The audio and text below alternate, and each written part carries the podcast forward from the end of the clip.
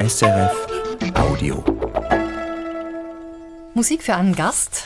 Mein Name ist Eva Oertle und ich begrüße heute bei mir im Studio Esther Elisabeth Schütz. Sie ist Sexologin und Sexualtherapeutin und hat das Institut für Sexualpädagogik in Uster gegründet. Ja, Esther Schütz, wenn jemand Sie fragt, was Sie beruflich machen und Sie ihm dann sagen, dass Sie Sexualtherapeutin sind, was kommen da für Reaktionen?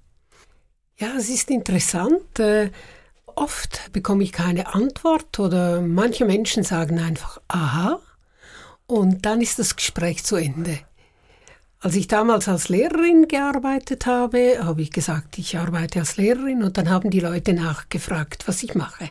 Aber wenn ich sage, ich bin Sexologin, dann in der Regel verstummt als erstes. Und als zweites? Und als zweites kommt dann etwas Verhalten. Aha, äh, was machst du denn äh, genau? Äh, was ist der Inhalt deiner Arbeit? Und dann geht häufig das Gespräch auch nicht viel weiter. Der Begriff Sexualtherapeutin ist bekannt, da kann man sich etwas darunter vorstellen, aber Sexologin, was ist das eigentlich ganz genau? genau. Die Sexologin umfasst eigentlich äh, verschiedene Tätigkeiten. Also eine Sexologin eben arbeitet oder kann auch als Sexualtherapeutin arbeiten. Sie kann tätig sein in der Forschung oder und auch in der Bildung. Sexologie wie würden Sie das umschreiben? Die Sexologie eigentlich äh, könnte es vergleichen mit den anderen Disziplinen wie die Medizin oder die Psychologie. Also die Sexologie beschäftigt sich mit der Sexualität der Menschen, untersucht sie, forscht sie, bringt Studien heraus, Ergebnisse und kurbelt damit wieder das Denken der Menschen im Alltag an. Und Sie sind ja in, in diesen ganz verschiedenen Bereichen tätig. Was fasziniert Sie an der Sexologie? Es fasziniert mich vor allem, weil die Sexualität der Menschen so vielfältig ist. Also es ist wie jeder Mensch macht aus der Sexualität, was er möchte, was er kann, was er zur Verfügung hat. Und so ist sie dort divers. Und es ist interessant, mein Neffe hat mal gesagt, also, dass du dich immer wieder mit Sexualität beschäftigen kannst. Das würde er langweilig finden. Und ich habe ihm gesagt, nein, es ist so interessant es gibt nie Antworten, die äh, ich mir schon vorgedacht hatte oder so. Es bleibt einfach spannend. Ich habe hier ein paar Begriffe und ich möchte Sie bitten, mir Ihre ganz spontanen Assoziationen dazu zu sagen. Sinnlichkeit. Eigener Körper. Pornografie. Visuelle Reize, vor allem für Männer. Verführung. Kompetenzen. Orgasmus? Orgasmus, äh, davonfliegen. Liebe? Vertrauen. Masturbation? Die Bibel. Ekstase? Ekstase, Leidenschaft. Erotik? Spiel. Welche Rolle spielt für Sie die Musik in der Erotik? Jetzt sind wir weg, wieder weg von den Begriffen. Ich finde, es ist wunderbar, dass wir die Musik auch nutzen können als Stimulus. Also nebst allen Sinnen, die wir ja auch nutzen können, ist auch die Musik ein wunderbarer, äh, kann wunderbar eingesetzt werden, auch als Anregung. Mir ist nämlich aufgefallen, bei Ihren Musikwünschen, es ist eigentlich nichts dabei, was man jetzt auf den ersten Blick mit ekstatischen Gefühlen verbinden würde. Es ist eher getragene Musik. Ja, das stimmt, bin nicht auf die Idee gekommen oder vielleicht war ich zu wenig frech, das hier zu bringen. die erste Musik, die führt uns in ihre Kindheit zurück. Es ist Ländlermusik. Welche Erinnerungen verbinden Sie damit?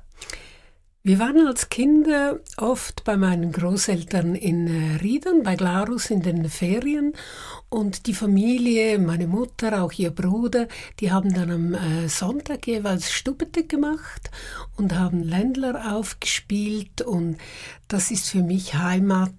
Es sind so frohe Klänge und diese urtypischen Klänge auch aus der Schweiz. Da bin ich zu Hause und äh, ich höre sie ab und zu und es bringt mich immer noch heute in eine gute Stimmung.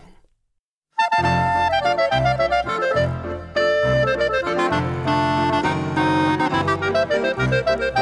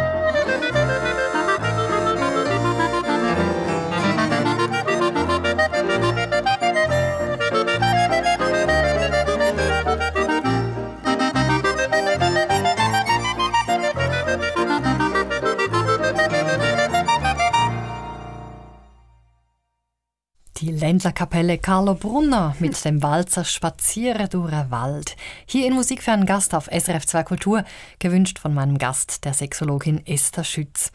Ja, Esther Schütz, welche Bilder tauchen da auf vor dem inneren Auge, wenn Sie diese Musik hören? Es ist so das Gefühl der Familie, das Zusammensein und auch das Tanzen. Wir haben auch immer getanzt und in unserer Familie wird viel getanzt. Tanzen Sie heute noch? Ja, ich tanze immer an den großen Festen und auch sonst tanze ich jede Woche. Heute mache ich mehr Ausdruckstanz oder manchmal tanze ich zu Hause in der Küche, in der Stube. Ich finde einfach Tanzen belebt und ich, ich spüre dann auch so die Lebensfreude im Tanz.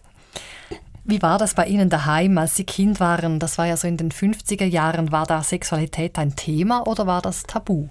Nein, das war kein Thema. Da wurde nicht darüber gesprochen. Auch später wurde ich nicht aufgeklärt. Ich denke, das war noch in vielen Familien damals so. Und doch äh, wussten wir, äh, dass unsere Eltern, äh, die hatten Sex zusammen und sie waren auch im Alltag zärtlich miteinander und gesprochen darüber wurde nicht. Erinnern Sie sich an Ihre erste Liebe? Ja, die war im Kindergarten. Ich erinnere mich gut, er war blond und äh, ja, ich, ich könnte ihn heute noch beschreiben. Er hatte so volle Lippen und so warmherzig blaue Augen. Das war spannend, ja. Ich erinnere mich an diese ersten zarten Verbindungen im Kindergarten. Sie sagen eben, das war im Kindergarten, erste Liebe. Was waren denn das für, für Gefühle? Ich kann es vielleicht so nicht mehr beschreiben, aber ich wollte ihn immer sehen oder ich wollte neben ihm sitzen. Das sind so noch solche Erinnerungen und es war mir ernst. Sie haben gedacht, den heirate ich mal. Ja. Sie schreiben ja oft auch über, über sexuelle Themen und da habe ich unter anderem einen Artikel gelesen, wo Sie schreiben, dass eben bei Kindern das nicht erst in der Pubertät beginnt, die Sexualität, sondern eigentlich schon viel früher. Eigentlich schon, wenn sie Kleinkinder sind. Ja, genau. Sie beginnt eigentlich vorgeburtlich natürlich mit den Erektionen. Auch die Klitoris äh, sieht man in, mit äh, Instrumenten, kann man beobachten, dass sie bereits anschwillt, auch vorgeburtlich. Dann bei Geburt äh, kann man auch feststellen, dass es zu ersten Entladungen kommt. Und dann, sobald das Kind sich äh, bewegen kann, das heißt Muskeln anspannen, entspannen, kann sich der Erregungsreflex ausgelöst werden. Und Kinder äh, tun sehr vieles wiederholen. Also die wiederholen eben auch das. Und mit der Zeit entdecken sie, dass es angenehme Gefühle auslöst und wiederholen und wiederholen es. Und am Anfang geht es einher mit sehr viel Muskelspannung im Becken. Und äh, erstens sieht man es dann manchmal, wenn die äh, Kinder auf dem Boden kriechen oder vielleicht auf einem Gegenstand sitzen und sich so hin und her bewegen, auch so Schaukelbewegungen machen und tatsächlich die Erregung dann steigern und eben auch entladen. Und das ist für die Kleinkinder ganz wichtig, dass sie das auch können, weil entladen heißt ja auch entspannen. Und äh, das ist ein wichtiges Element, mit diesen Körpergesetzen im Leben auch umzugehen und eben nicht nur zu spannen, sondern auch entspannen zu können. Und insofern gehört die Sexualität zu einem der wichtigen Lernprozesse. Wie sollen Eltern damit umgehen, wenn sie so etwas sehen? Ja, es ist schön, dass heute mehr und mehr Eltern äh, darüber wissen und es heute auch so ist, eben wenn sie es sehen. Ich meine, solange das Kind äh, zwei, drei Jahre ist, da, da kann es ja experimentieren, ich denke auch in den Stuben äh, und so weiter. Aber sobald es ein bisschen älter wird, geht es ja um Sozialisierung und dass sie den Kindern auch erklären, dass es eben angenehm ist, das Geschlecht auch zu berühren und dass auch Erwachsene das tun und dass es das für sich tun kann, in seinem Zimmer, in, in einer Ecke, in der es sich wohlfühlt und dazu gehören einfach offene Gespräche mit den Kindern. Nicht nachfragen, was es genau tut oder so. Es wächst ja dadurch in die eigene Sexualität hinein und die Sexualität ist interessant, die bringt die Kinder dann aus dem Nest heraus. Also man spricht in der Psychologie von diesem Nest der Familie und es guckt dann irgendwann in der Pubertät über den Rand und will sich ja dann paaren mit anderen. Ich glaube, für viele Eltern ist das ja auch etwas, wofür sie sich ein bisschen fürchten, auch dass eben dann die Kinder sexuelle Gewalt erfahren von Erwachsenen oder, oder von Eltern oder so, ist wahrscheinlich da auch wichtig, dass sie dann einfach mit den Kindern das schon relativ früh ansprechen, dass sie einfach vorsichtig sein sollen. Ich meine, je offener der Dialog ist mit den Kindern, vor allem noch mit Kindern, dann ist es ja auch noch möglich, mit ihnen über Sexualität zu sprechen. Später ziehen sich die Kinder eher zurück und dann sollten sich Eltern auch zurückhalten. Und es ist verständlich, dass Eltern ja aus Liebe immer etwas in Sorge sind um ihre Kinder und äh, ihnen das Beste wünschen. Wenn sie ihnen das Beste mitgeben wollen, ist eben Information ein Teil der Prävention. Und das heißt, es geht ja darum, dass das Kind zuerst mal lernt, Ja zu sagen zu all dem, was es an Gutem erleben kann und aus diesem Ja zu seinem Körper dann auch deutlich ein Nein sagen kann, äh, wenn es das eben braucht. In welchem Alter sollen Eltern mit ihren Kindern beginnen, über Sexualität zu sprechen? Ja, ich denke, es beginnt, wenn die Mutter oder der Vater das Kind weckelt, dass man die Geschlechtsorgane benennt, den Penis oder eben die Scheidenlippen, der Scheideneingang, die Klitoris etc. Und dann äh, gibt es ja genügend heute schöne kleine Bücher, die man äh, mal herumliegen lassen kann oder mit ihnen darüber reden oder die Kinder sehen vielleicht die Eltern duschen, und so weiter. Es gibt einfach Alltagsgelegenheit. Die können ja nicht eine Lektion machen und die Kinder bitten, jetzt zuzuhören. Seit vielen Jahren sind Sie als Sexualtherapeutin tätig. Welche Berufswünsche hatten Sie denn als junges Mädchen? Eine Zeit lang wollte ich Tänzerin werden, dann wollte ich um die Welt fliegen. Ich hatte verschiedene Ideen, aber ich hatte nicht eine genaue Vorstellung, was ich werden wollte. Sie haben dann eine kaufmännische Lehre gemacht und sind dann als junges Mädchen für ein Jahr nach Paris. Das war eine Zeit des Aufbruchs, der freien Liebe. Wie haben Sie die Zeit dort erlebt? Es war wirklich fantastisch, weil ich war ja 19, 69 in Paris und damals waren auf dem Saint-Michel noch all diese Barrikaden der äh, Revolution, der Studentenunruhen, die die Welt verändern wollten. Und ich habe wie in dieser Energie eigentlich auch gebadet, so die Idee der Freiheit, des Friedens, der unendlichen Möglichkeiten, die wir damals als Jugendliche hatten und die ich auch in mir spürte. Sie haben gesagt, Sie wollten Tänzerin werden oder um die Welt fliegen. Es wurde dann doch etwas bodenständig. Eben nach der kaufmännischen Lehre haben Sie dann das Lehrerinnenseminar gemacht und sind dann viele Jahre als Lehrerin tätig gewesen. Wie kommt es, dass Sie dann diesen Beruf ausgesucht haben? Ja, das ist spannend. Also ich wollte ja also eigentlich auf dem ersten Bildungsweg dann die Matura machen, das aber erst leider spät. Dann ja, dann hat man mich vertröstet, ich muss noch zuwarten und so. Und dann habe ich selber angepackt mit dieser kaufmännischen Lehre. Und äh, dann bin ich nach Paris, äh, nach Genf gegangen, wo ich noch weitere zwei Jahre gelebt habe, um das Französisch noch weiter zu vertiefen und war in der Abendmaturitätsklasse. Und ich habe für äh, die Direktion gearbeitet im Mauskonzern und war als junge Frau dann äh, bereits unterwegs mit vielen Managern und hatte Sekretärin, die für mich gearbeitet hat. Und da habe ich einfach gemerkt, ich möchte noch etwas anderes tun, wo ich den Alltag noch selber besser aus eigener Hand bestimmen konnte.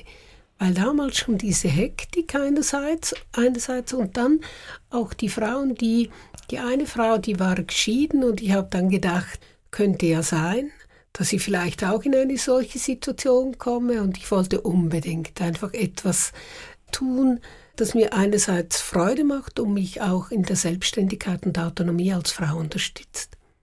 Und das war dann das, der Lehrerinnenberuf? Das war der Lehrerinnenberuf und das war schon interessant, weil er wurde ja meine Leidenschaft und das habe ich damals gar nicht gedacht, obwohl man es aus meiner Biografie, weil ich bereits in der Pfadfinderei hatte die ganze Abteilung geleitet und so, hätte ablesen können. Was hat Sie an diesem Beruf denn so fasziniert? Also wie kam es, dass der zur Leidenschaft wurde, dieses Arbeiten mit den Kindern? Ja, ich war äh, sehr äh, inspiriert von Summerhill, also wirklich den freien pädagogischen Richtungen, wo Kinder lernen aus eigener Motivation. Und das hat mich richtig gepackt. So wie kann man auch äh, an der Startschule äh, Dinge so verändern, dass Kinder einfach mit Freude und Lust in die Schule kommen und sie wirklich ihren Motivationen, die Welt zu entdecken, erkunden und zu lernen, unterstützt werden und dann vor allem auch äh, einfach das, das unbeschwerte Dasein der Kinder mit ihrem Lachen täglich und der Kreativität, die da möglich war. Ich glaube, das, äh, ja, das hat mich sehr beglückt auch und es war auch Beziehungsarbeit. Welche Beziehung haben Sie zur Musik? Ja, die Musik, das ist für mich einfach, es beglückt mich, beseelt mich und öffnet mir jeweils wie neue Türen. Und gerade äh, in unterschiedlichen Momenten, ob Glück oder Traurigkeit oder, oder wenn ich manchmal viel gearbeitet habe, gibt es mir die Ruhe und öffnet mir wie wieder einen neuen Blick. Ihr langjähriger Partner damals war ein wichtiger Jazzkonzertveranstalter. Wie, wie hat das Ihren Musikgeschmack beeinflusst? Ja, war natürlich spannend, ob das äh, über Emerson, Lake and Palmer oder äh, die Rolling Stones damals. Ich habe sicher mit an, an der Seite von ihm alles gesehen, gehört. Wenn Sie so fragen, der Musikgeschmack, ich weiß gar nicht, ob er es so deutlich geprägt hat. Vielleicht im ersten, dass er sehr offen wurde. Also ich höre gerne wieder neue Dinge, höre mir die dann an und doch hatte ich von zu Hause aus schon eher über die Musik meiner Mutter, also die klassische Musik, auch eben immer den Zugang zur Klassik. Ihr nächster Musikwunsch, Bridge over Troubled Water von Simon Garfunkel. Was verbindet Sie mit dieser Musik? Ich war von Simon Garfunkel vom Manager eingeladen und reiste vier Monate danach alleine für mich durch Amerika. Und ich wurde vom Manager abgeholt in New York und wir fuhren eben über diese große Brücke und er hat mich im Rolls-Royce abgeholt und es war einfach, also es erinnert mich noch so ein unglaubliches Gefühl, dass ich das kann und alles sehen darf. Wie kam es, dass Sie da eingeladen wurden? Mein Partner hat es an Karl Frankel geholt und die sind in Zürich aufgetreten und äh, weil er ja der Veranstalter war, sind wir denen auch begegnet. Wir haben auch zusammen gegessen und so wurde ich eben dann eingeladen. Und warum gerade dieses Lied?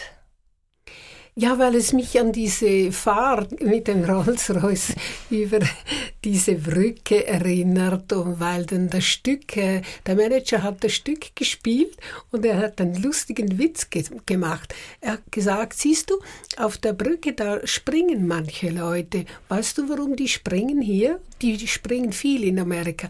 Die wollen alle noch ein Ticket haben von Simon Garfunkel.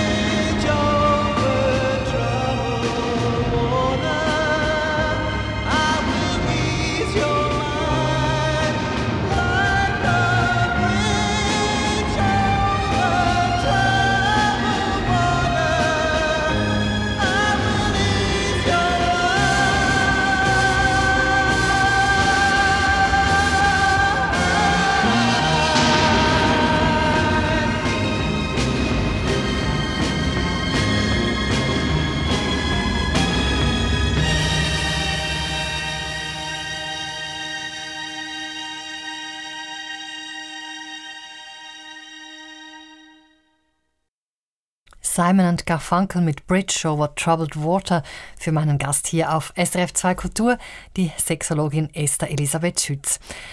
Esther Schütz, während Ihrer Zeit als Lehrerin haben Sie sich bereits mit Sexualpädagogik befasst. Sie haben auch ein Buch geschrieben, ein didaktisches Lehrmittel für Schulen. Warum gab es da nichts Befriedigendes? Es gab nicht nichts Befriedigendes, sondern es gab schlichtweg einfach noch fast nichts an didaktischen Materialien für die Schule.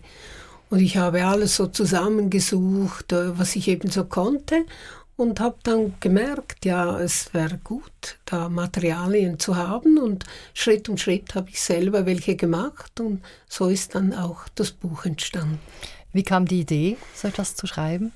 Ich habe, dann ich habe gehört, dass äh, die Lehrerinnen und Lehrer damals 20 Stunden obligatorisch besuchen mussten in einem Unterricht in Sexualpädagogik, bevor sie dasselbe vermitteln konnten. Und dann habe ich mich sofort gemeldet, weil ich bereits sexualpädagogisch mit den Kindern arbeitete, dass ich da auch dozieren konnte.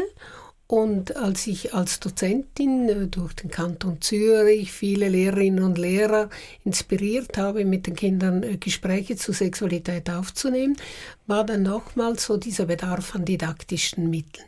Und da kam die Idee, eben ein Buch zu schreiben und ich wurde dann auch angeregt vom Kanton Zürich, äh, das für sie eben zu tun.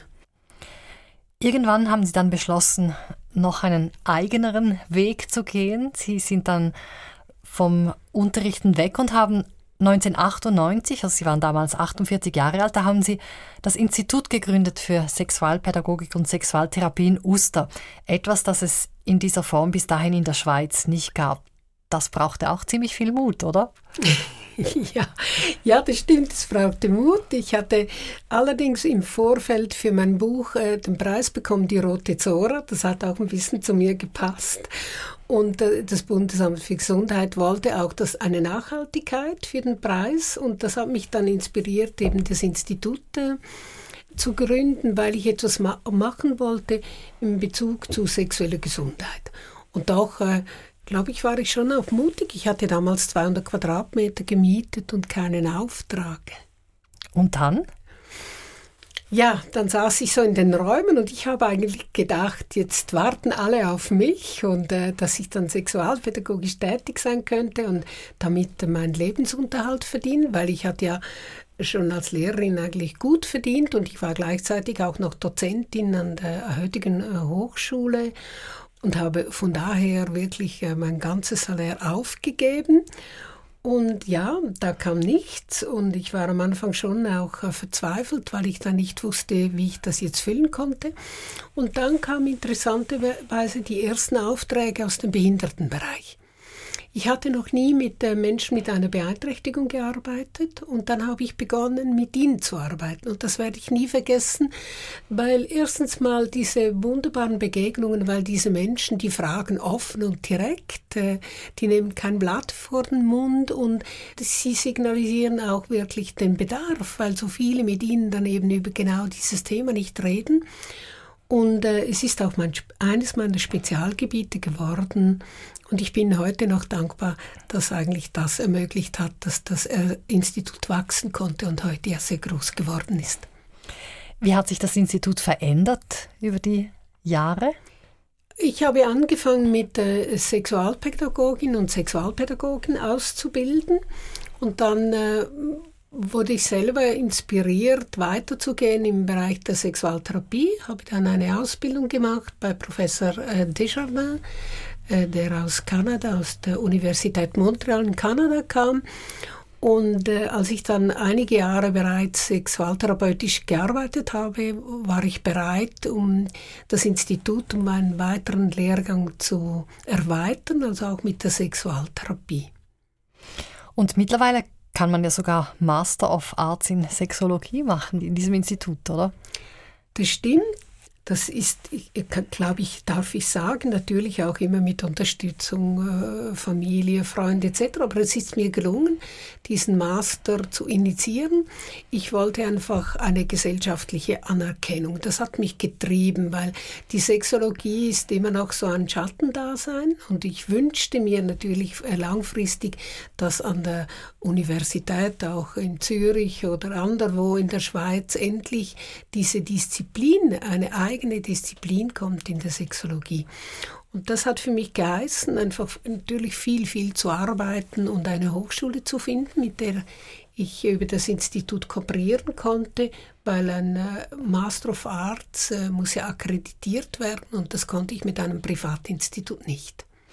Und warum fristet die Sexologie so ein Schattendasein? Ja, es ist interessant, das frage ich mich manchmal auch, weil es wäre doch, es, es bräuchte ja etwas Innovation, um sie wirklich in, ja, in die universitären Bereich zu bringen. Es, eigentlich schon seit 1973 hat man, hat die WHO die, dafür plädiert, man sollte das machen und es passiert einfach nicht. Also ist es nur in der Schweiz oder ist das weltweit so? Nein, es ist eher weltweit so und vielleicht ist es so, dass sie einfach immer wieder verortet wird in der Psychologie oder in der Medizin und doch führt sie da nicht einen eigenständigen Platz aus. Ich denke, es braucht noch mehr Innovation und äh, ich bin eher davon überzeugt, dass ich das noch erlebe, ja. Kommen wir zu ihrer nächsten Musik. Ein Gitarrenstück von Fernando Sor. Was verbindet Sie mit dieser Musik? Das verbindet mich mit meiner Partnerin. Ich bin äh, seit über 30 Jahren mit ihr zusammen. Sie ist Musikerin und Kunsttherapeutin. Und in all den Jahren, in denen ich so viel, kann ich wirklich sagen, ja, viel, natürlich mit Freude, aber auch viel gearbeitet habe, war das immer so eine, ein beseelter Moment, wenn sie zu Hause gespielt hat. Und es verbindet mich mit ihr äh, diese Musik, die Freude, die Lebendigkeit in dieser Partnerschaft, die mich oft auch getragen hat und wo ein ganz wunderbarer Austausch möglich ist. Ich denke, ob wir streiten oder was immer wir so vieles zusammentun, wir können einfach mit Leichtigkeit wieder etwas tanzen in unserem Zuhause und uns wieder finden und austauschen. Und ich denke, die Liebe ist schon ebenso wichtig wie die Gesundheit.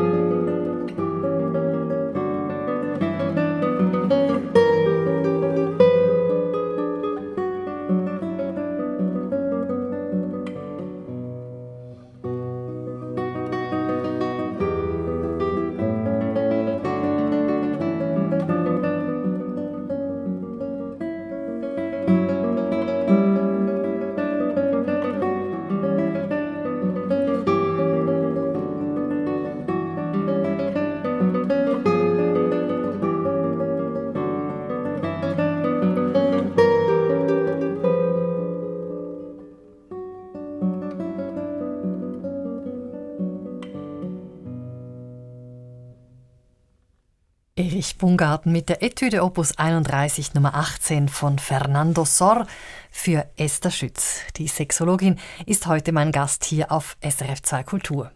Ja, Esther Schütz, wir hatten es vorher kurz über Ihren ersten langjährigen Partner, der in der Musikeventbranche tätig war, ein Mann. Jetzt leben Sie seit vielen Jahren mit einer Frau zusammen. Hätten Sie sich das vorstellen können, als Sie 25-jährig waren? nein, nein, sozusagen nie, nein. Nein, das hätte ich mir nicht vorstellen können. Nein. Warum hätten Sie sich nicht vorstellen können? Ja, weil mich immer die Männer fasziniert haben. Die Männer faszinieren mich auch heute noch. Aber mit meiner Partnerin war es so, dass ich mich einfach, ich habe mich tüchtig verliebt. Und das hat mich damals schon recht äh, überrascht. Und ich musste wirklich, äh, ich brauchte ein bisschen Zeit, mich wieder zu zentrieren, um das anzunehmen, dieses Glück. Obwohl, und das hat mich so erstaunt, obwohl ich damals schon in meinem Buch, das ich äh, leider nie veröffentlicht habe zu Beziehungen und Sexualität, darüber geschrieben hatte, dass es ja darum geht, dass es ganz unterschiedliche Beziehungen gibt. Frauen, Männer, äh, Altersunterschiede, Menschen mit Beeinträchtigung, ohne Beeinträchtigung, äh, unterschiedliche Kulturen und so.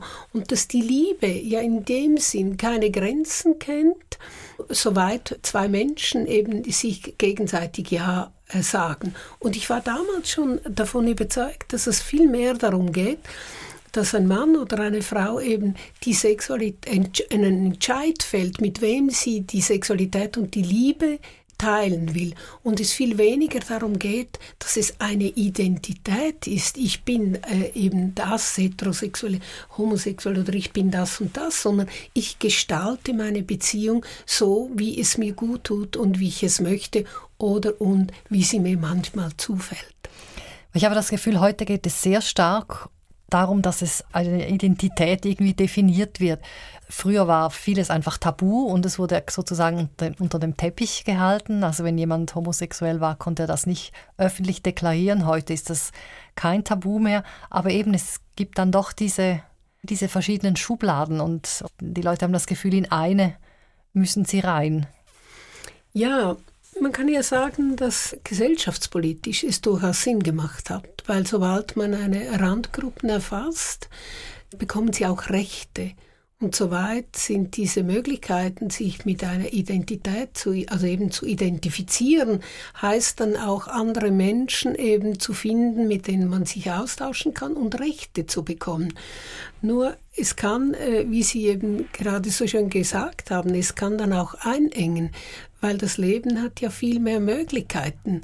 Und es kann ja sein, dass jemand äh, angetan ist von einem Menschen mit dem gleichen Geschlecht und es sich vielleicht verändert und plötzlich eben die Liebe, die fällt manchmal dahin, wo man es nicht erwartet. Und da finde ich, ist es also ein, ein Grenzbereich eben, so sich mit dieser Identität wirklich äh, zu outen und dann das Gefühl zu haben, es bleibt so, obwohl es ja zum großen Glück auch bleiben darf. So übrigens wie meine beiden Brüder. Die haben ihre Partnerin mit 16 kennengelernt und sind immer noch mit denen zusammen. Also die haben nichts verändert diesbezüglich. Und ich finde, das darf ja genauso sein, oder? Also wenn ein, ein, ein junger Mensch sich hingezogen fühlt zu einem gleichgeschlechtlichen Partner oder einer Partnerin, darf es ja sein, dass sie oder er das Leben das lebt. Nur wenn wenn ich davon ausgehe, dass wir es eben gestalten, gibt es weitere Möglichkeiten und sie, äh, sie schließen sich dann die Türen nicht für das, was vielleicht noch kommen mag. Wie hat Ihre Umwelt darauf reagiert, als Sie plötzlich mit einer Frau zusammen waren? Ja, ich, ich muss sagen, dass ich einige Jahre, ja, einige Jahre gewartet habe, bis ich es mitgeteilt habe. Und das war mehr beruflich als privat, weil beruflich hatte ich sehr Bedenken, dass man mich eben in eine solche Schublade steckt und ich wie keinen großen Raum mehr hatte, über die Sexualität mit Männern und mit Frauen zu berichten, obwohl ich weiß, es geht in meinem Beruf nie um meine eigene Sexualität. Und doch hatte ich sehr Bedenken, dass man mich jetzt etwas schubladisiert. Und weil ich ja vor 30 Jahren noch nicht so weit war, wie ich heute bin mit dem Institut, mit allem, was ich indiziert hatte, hatte ich davor auch Bedenken. Der Umgang mit der Sexualität, der hat sich schon verändert, wirklich in, in den letzten 50 Jahren, viel mehr Öffnung. Aber es ist auch eine Omnipräsenz eigentlich auch der Sexualität. Gibt es da auch negative Seiten? Ja, Sie können sich das vorstellen, wenn, äh, wenn Sie jeden Morgen ein großes Buffet haben zum Morgenessen, dann ist das interessant in den Ferien und diese Vielfalt. Aber dann, wenn man das jeden Tag hat, wird es einfach langweilig. Und das hat etwas davon, dass in der Sexualität jetzt alles einfach möglich ist. Übers Internet, über die Medien, überall prasseln Ideen und Möglichkeiten, die wir nach außen leben können, hinein. Und da ist interessant, wird es dann mit der Zeit wie ein bisschen langweilig, wenn man alles haben kann. Und diese Offenheit, das war so interessant, weil ich habe auch mit Männern im Stra jungen Männern im Strafvollzug gearbeitet und ich habe einmal gedacht, ich bringe ihnen Pornohefte mit von äh, den 70er Jahren weil ich wollte mit ihnen über den Konsum, den Pornokonsum reden, so welchen Sinn, welche Wirkung oder Auswirkungen es haben kann, auch auf die eigene Sexualität oder die Sexualität im Paar. Und ich habe gedacht, ja, eigentlich interessieren sie sich ja dann nicht wirklich für meine Pornohefte, aber ich wollte auch keine aktuellen mitbringen. Und das war total anders, weil die war, wollten sich vertiefen in diese Hefte, die fanden die viel besser als diejenigen von heute, weil damals noch vieles verdeckt wurde. Und das ist diesen Zusammenhang will ich sagen, oder wenn alles offen ist, ist es irgendwann nicht mehr zum Erträumen und zum Fantasieren. Ja. Sie sind seit vielen Jahren als Sexualtherapeutin tätig. Hat sich da etwas an der Problemstellung geändert oder sind es immer ähnliche Fragen, mit denen Paare an Sie herantreten oder ihre Hilfe suchen? Ja, ich würde sagen, in diesem Zusammenhang hat die sexuelle Unlust noch einmal zugenommen von Paaren. Das ist das eine. Und dann kommen heute auch mehr junge, verunsicherte Männer. Das hatte ich früher nicht. Verunsichert inwiefern? Ja, weil sie äh, fühlen sich immer noch zuständig für die Sexualität der Frau und wollen die besten Liebhaber sein und unter diesem Druck äh, kommt es dann und interessanterweise schon in jungen Jahren zu Erektionsproblemen, was ja eigentlich nicht der Fall sein sollte. Sexualität ist ein wichtiger Pfeiler einer Paarbeziehung. Wie, wie arbeiten Sie mit einem Paar, das seit 20 Jahren verheiratet ist, zwei Kinder hat, sich eigentlich liebt, aber das zu Ihnen kommt, weil in der Sexualität gar nichts mehr läuft? Also zuerst schaue ich mal, was wirklich ihre, ihr Anliegen ist oder ihr Traum, was wollen sie verändern. Und dann ist ein wichtiger Faktor, dass ich auch schaue, was ist noch vorhanden? Also welche Fähigkeiten habt ihr noch? Was macht ihr zusammen im Alltag mit dem Körperkontakt auf der Liebesebene und gibt es noch einen Körperkontakt in Bezug, einen erotischen Körperkontakt, der ja immer etwas mit dem Reflex, also mit der Erregung zu tun hat? Ich schaue immer zuerst, was ist vorhanden, um da dann anzusetzen. Und dann geht es in erster Linie, in, ich sage in der Regel äh, mal darum, dass ich natürlich auf der Gesprächsebene mit Ihnen die Dinge anschaue und dann auch auf der Körperebene. Weil es ist interessant, dass gerade im zärtlichen Austausch im Alltag manche Paare sich einfach wenig mehr Zeit nehmen dafür, also auch ein wenig für die Langsamkeit. Oder ich lasse mal Paare vielleicht ein, mit einer Distanz sich einfach nur anschauen. Und nur ein so kleines Element kann schon so vieles bewirken. Oder auch, ich lasse sie umarmen und viele Paare umarmen sich auf der Herzensebene, also im oberen Bereich des Körpers, und das Becken schaut dann ein bisschen nach hinten, sodass die Kinder wie ein bisschen unten durchkommen gehen könnten. Und da geht es auch darum, ihnen zu zeigen, ihr könnt auch mit dem Becken einander mal begrüßen, also wie so kleine Erinnerungen setzen im Alltag. Wir sind auch und ein sexuelles Paar. Ich meine auch zum Beispiel die Berührung. Wir gehen immer davon aus, oder viele gehen davon aus, berühren kann man einfach. Das ist nicht so.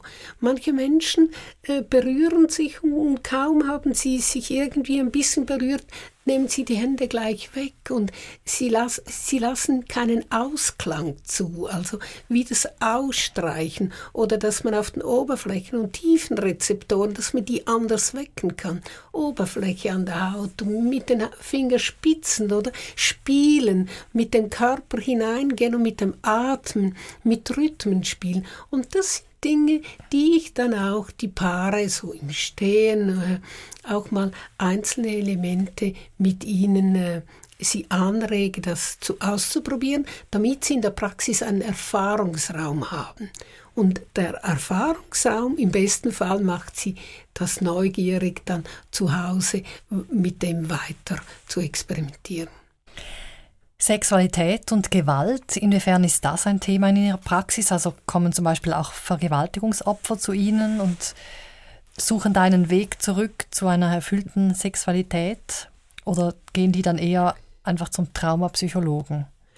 Es kommt darauf an, wie stark dieses, Sie diese sexuelle Gewalt erlebt haben.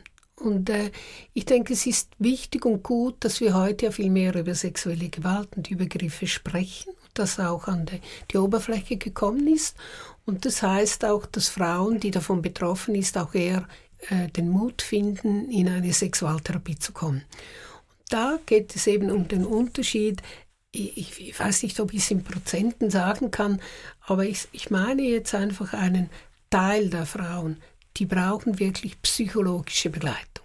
Und ich würde sagen, ein eher größerer Teil kann an der gesunden Sexualität arbeiten. Also kann wie diese Sexualität, die blockiert wurde, die sich zurückgezogen hat, dann daran arbeiten, dass sie wieder hervorkommt, sich wieder zeigen darf im gesunden Sinn. Sozusagen Und, in einem zweiten Schritt dann. Ja. ja. Mit diesen Frauen arbeite ich oder natürlich auch und weniger, aber und auch Männer. Und es ist sehr berührend, wenn sie Schritt um Schritt äh, einfach wieder entdecken und diese die Verbindung zur Lebensfreude wiederfinden können. Sie haben irgendwo geschrieben, sexologische Arbeit ist auch Friedensarbeit. Ja, es ist ja, erstens mal geht es ja darum, eben den über, über ganz differenzierte Körperwahrnehmung das Geschlecht wahrzunehmen und dann auch die sexuelle Regung und zu erleben, wie man die im Körper ausbreiten kann. Also die, dieser ganze Reichtum an Sinnesmöglichkeiten, die der Mensch hat. Und das bedeutet mal, sich selbst wahrzunehmen. Und wer sich selbst wahrnimmt, also ein guter Liebhaber oder eine gute Liebhaberin in diesem Sinne wird kaum zu einem Gewalttäter oder einer Gewalttäterin. Und dann kommt dazu, dass der Dialog zwischen den Geschlechtern so wichtig ist. Also dass Frauen und Männer wirklich zusammen auch über die Sexualität reden können und dass sie auch wissen, was für Männer wichtig ist und was für Frauen wichtig ist. Und in diesem Sinne, wenn es zusätzlich zu diesen Dialogen kommt, ist es eben auch eine große Prävention in Bezug zur Gewalt. Ja. Ihr nächster Wunsch ist Wanderer an den Mond von Franz Schubert. Warum haben Sie dieses Stück ausgesucht?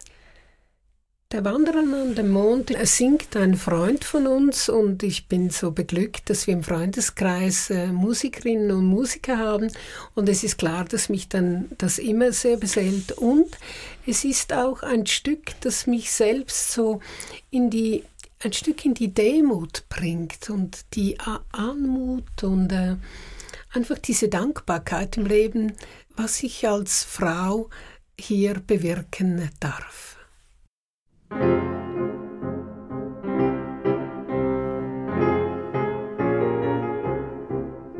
Ich auf der Erd am Himmel, du, wir wandern beide rüstig zu. Ich ernst und trüb, du mild und rein, was mag der Unterschied wohl sein?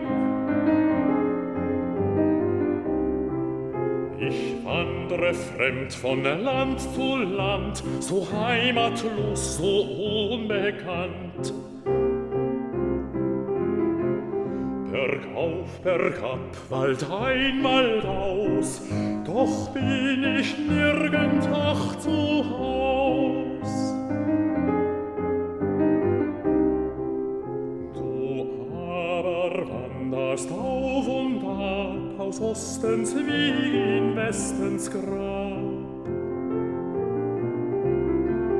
fallst Länder ein und Länder aus und bist doch wo du bist zu Haus.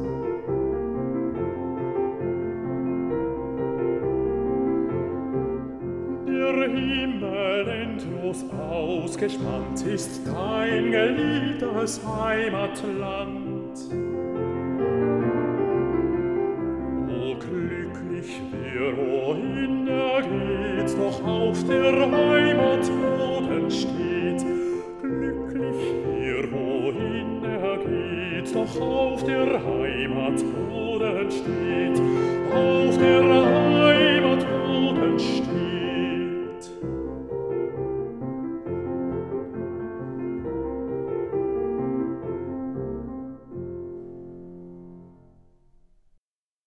Stefan Fock und Jan Schulz mit dem Lied Wanderer an den Mond von Franz Schubert in Musik für einen Gast auf SRF 2 Kultur. Mein Gast heute, die Sexologin Esther Schütz. Ja, Esther Schütz, vor eineinhalb Jahren haben Sie Ihr Institut für Sexualpädagogik Ihrem Nachfolger übergeben. Wie war das, Ihr Kind sozusagen in andere Hände zu übergeben? Ich weiß, ich hätte fliegen können, so, dass das gelungen ist. Es war ein unglaubliches Gefühl, einfach das zu erleben. Dass Also das, nicht schwierig. Nein, nein, im ersten Moment einfach nur fliegen. Das, was ich hier installiert habe, dieses Institut in Sexualtherapie, und einfach, dass das weitergeht, diesen Master und dass es weiterentwickelt wird, ist das eine Freude, einfach, einfach hier auf Erden etwas zurückzulassen, wenn ich dann mal gehe. Dieses Glücksgefühl hatte ich sofort. Sie haben ja in Ihrem Lebenslauf geschrieben, dass Sie immer ein klares Ziel vor Augen hatten bis zur Übergabe dieses Instituts. Jetzt ist das etwas anderes. Ja, was ist das? Gibt es trotzdem eine innere Vision, was Sie jetzt gerne tun möchten? Ja, al- als erstes würde ich natürlich immer noch sagen, ja, die Sexologie begeistert mich nach wie vor. Und das Zweite ist jetzt, äh, ich will aufräumen. Ich will wirklich aufräumen, auch noch ein Stück mit der Traurigkeit, dass es zu Ende geht für mich jetzt, gerade mit dem letzten Master, an dem ich, den ich zurzeit noch begleite. Und dann auch mal Raum haben, um zu schauen, wozu habe ich noch Lust, äh, was äh, will ich für Projekte noch anziehen, äh, was will ich, vielleicht noch mehr reisen oder vermutlich auch endlich mich weiterbilden lassen. Ich möchte so gerne mich weiterbilden auf der Körperebene. Das sind so Träume und ich weiß es aber noch nicht. Dafür braucht es auch jetzt mal dann eine Pause und dann werde ich es dann schon wahrscheinlich schnell wissen. Ich möchte einen Satz zitieren, den Sie in Ihrem Lebenslauf geschrieben haben, der mich irgendwie berührt hat. Sie haben geschrieben, ich möchte einmal sterben mit dem Glück, dass ich meinen Körper bewohnt habe mit all seinen Stuben und mit dem Gefühl und der Dankbarkeit, dass er meine Seele berührt hat und das Denken, der Kopf und die Gefühle und der Körper eins geworden sind. Wie gehen Sie diesen Weg? Ja, diesen Weg, ich glaube, ich gehe den wie täglich. Und das heißt ja für mich, oder das Ankommen ist ein kontinuierlicher Prozess. Ich werde älter. Es geht darum, mich mit den jeweiligen Falten oder den Dingen, die ich vielleicht nicht mehr so tun kann wie früher, umzugehen. Und es geht immer auch wieder darum, mich selbst zu berühren, mit meinen Händen über meinen Körper zu fahren, um mich auch im Spiegel anzuschauen, um mich schön zu finden, mich anzunehmen. Und in der differenzierten Wahrnehmung, wie manchmal so in den Kontakt, ob es in den, mit den Füßen ist oder ob es in den sexuellen Situationen ist, einfach so diese Möglichkeit, die uns der Körper mit den vielen, vielen Sinnen, die er mir schenkt, wie wie zu, zu leben und zu beleben. Und ja, ich hoffe sehr, dass es mir einfach gelingt, immer noch mehr anzukommen und dass ich auch und hoffentlich als sehr alte oder weise, vielleicht hoffe ich, Frau diesen Zugang mir erhalten bleibt. Ihr letzter Musikwunsch, ein Satz aus der Waldstein-Sonate von Beethoven mit Igor Levit. Ja, also dieses Stück ist ja ein, ein wunderbares, lebensfrohes, quirliges, es ist Lebensfreude. Und ich glaube, das ist auch so dass diese Lebensfreude, die mich so mit der Sexualität verbindet. Sexualität kann die Lebensfreude so ernähren. Und es verbindet mich auch äh, mit meiner Mutter, die auch klassische äh, Musik gespielt hat, Konzerte gegeben hat und das ist immer auch eine innere Freude, dass sie mich auf meinem Weg in der Sexologie, diesen unerwarteten Weg für sie und für mich auch unterstützt hat.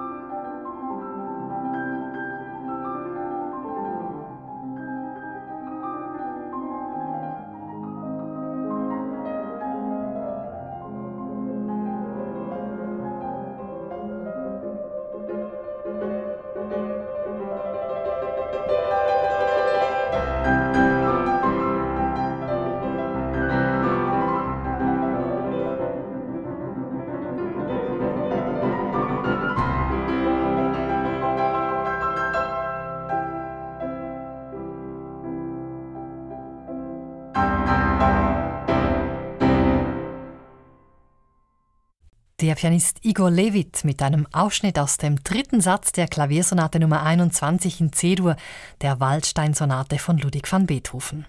Der letzte Musikwunsch von Esther Schütz. Die Sexologin und Sexualtherapeutin war heute mein Gast hier auf SRF 2 Kultur. Sie können die Sendung jederzeit nachhören im Netz unter srf.ch-audio. Mein Name Eva Oertle. SRF Audio.